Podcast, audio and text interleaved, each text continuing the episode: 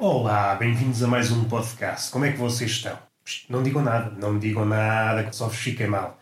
Já me querem encher o podcast com as vossas ladainhas, essas lamúrias, essas coisas compactadas que, à mínima hipótese, como se fossem velhinhas, a explicar, a esticar as perninhas aos detalhes. É isso que vocês são. Vou começar por mim a dizer as minhas merdas, que é assim mesmo que as coisas acontecem. Hoje dormi um nadinha mais que o costume. Se calhar um nadinha mais é um eufemismo. Não vou precisar as horas. Não é assim grandes horas, mas para aquilo que eu costumo dormir foram muitas. Dormi nove horas. Costumo dormir entre as seis e as sete. E acordei com remelas no queixo. Se isto é uma imagem para ilustrar exageradamente aquilo que aconteceu, não vou fornecer mais detalhes. Vocês têm que procurar dentro da vossa cabeça uma hipótese. Será isto verdadeiro? Será isto uma caricatura? Estará ele a mangar connosco? É que eu, estou a pensar por vós, não aguento mais ilusões, não aguento mais mentiras. O mundo é cruel. Eu venho para aqui, para este podcast, para ouvir a verdade para criar laços com a verdade. Um laço que é um laço largo, não pode ser um laço muito apertado devido às medidas de contenção. É uma medida de contenção de carinho. Não é necessariamente aquelas medidas principais, é uma consequência do, é uma consequência do distanciamento social. O distanciamento social promove o distanciamento do laço. O laço fica muito largo. E às tantas não é bem um laço e se isto é um tema que vá para algum lado? Duvido, duvido, mas também nós temos tempo. Nós temos tempo, não temos grande coisa para fazer. Posso falar um bocadinho mais da minha vida? Epá, a minha vida tem-se resumido a pouca coisa. É um resumo, mesmo aquelas pessoas que não são capazes de fazer um resumo à altura, nestes dias a tarefa fica facilitada. O que é que tu fizeste? Estive em casa. E isso resume mais ou menos as coisas, porque cada um de nós, o cotidiano da maioria de nós, não é muito diferente. Haverá umas diferenças aqui e ali, algumas mais assinaláveis que outras. Por exemplo, aqueles que se encontram fechados com uma. E essa é a sorte. Talvez este seja o melhor exemplo e, e para essas pessoas tudo de bom. Aqueles que, de alguma forma, conseguiram fechar-se com uma namorada ou um namorado de fresco. Então estão a experimentar com aquela, com aquela sufraguidão o corpo do outro. Até se entretêm. Mas, como tudo na vida, e o corpo fresco da paixão não é exceção, chega um ponto de saturação. E eu não sou um pensador, não sou um teórico da furanga, mas estes tempos de quarentena são propícios à reflexão. E reflexão que muitas vezes descamba, descamba nos terrenos alagadiços da fudanga.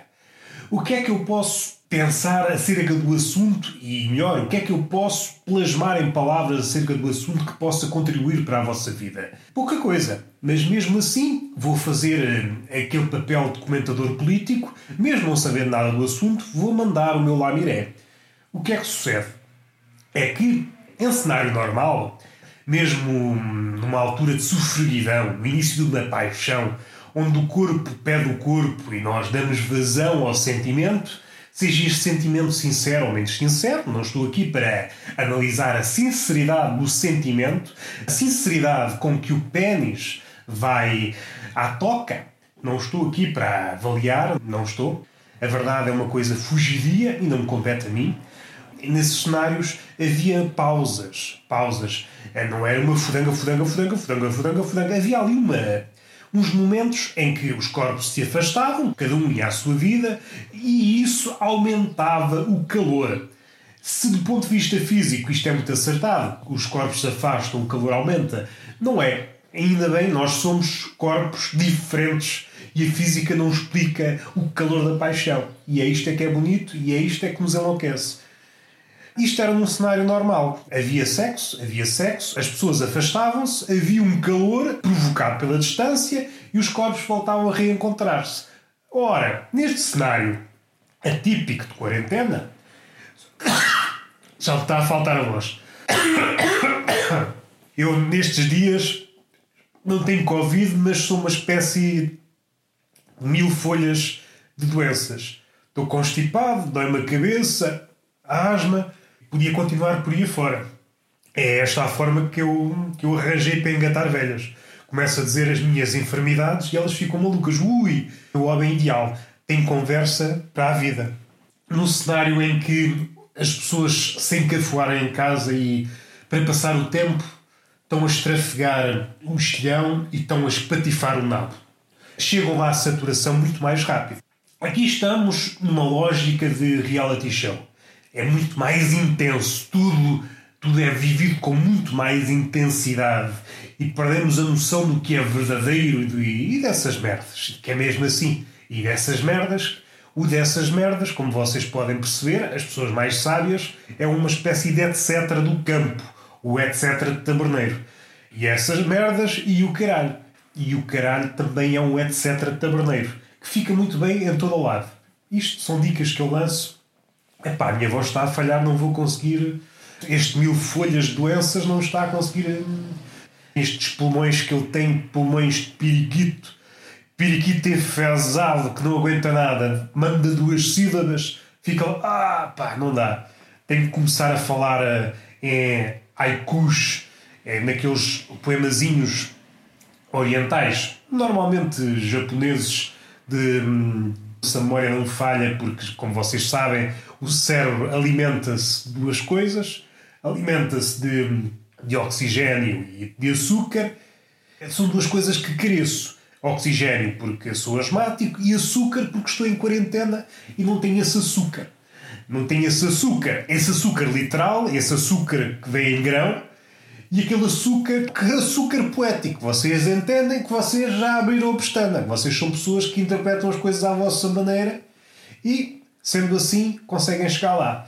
O que é que eu queria dizer antes de enverdar aqui pelo açúcar e pelo coisa? Não, já me perdi, não é? Já me perdi. Não devia ter enverdado por este caminho.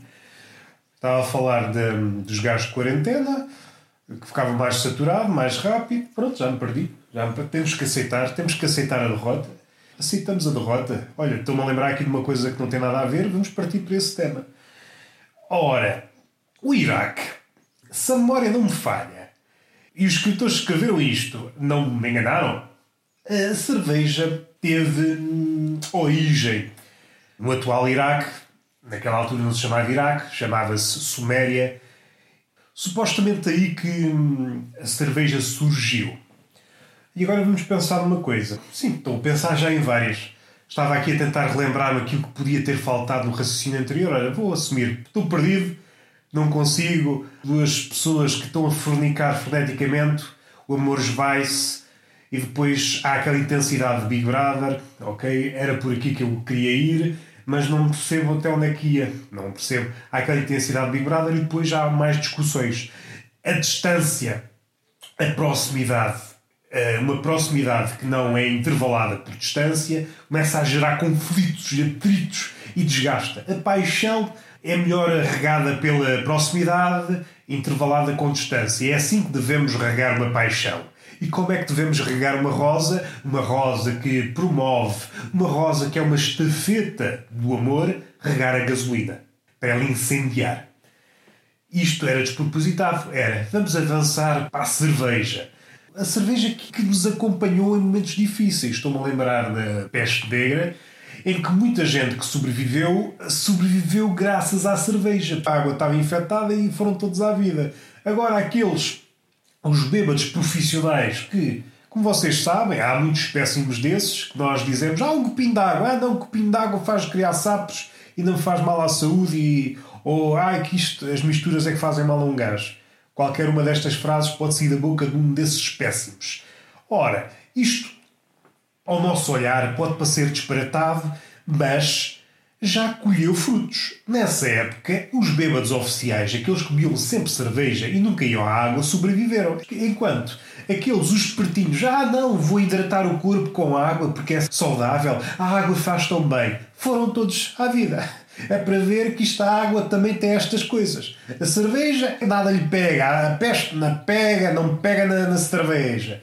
Agora, Agora a água, epá, vai tudo à vida. Ah, quer ser saudável, quer ser saudável beber água. Não, a cerveja faz barriga. Faz barriga, faz, olha, vais à vida, perdes logo a barriga, perdes logo a barriga. Os vermes vão comer-te essa barriga. Ai, pronto, é estas coisas que eu sei, coisas inúteis, coisas que podemos apresentar no jantar quando nos encontrarmos com outras pessoas. Acabada esta quarentena, convidem alguém para jantar e digam: Sabes, as pessoas que bebiam cerveja, apenas cerveja na peste negra, sobreviveram, enquanto as que bebiam água foram à vida. A pessoa, ai, não quero beber, não posso beber, não gosto de sentir, não gosto de sentir a perda de controle. Não, tens de beber, seja cerveja, seja vinho, tens de beber, que é para a peste não te pegar.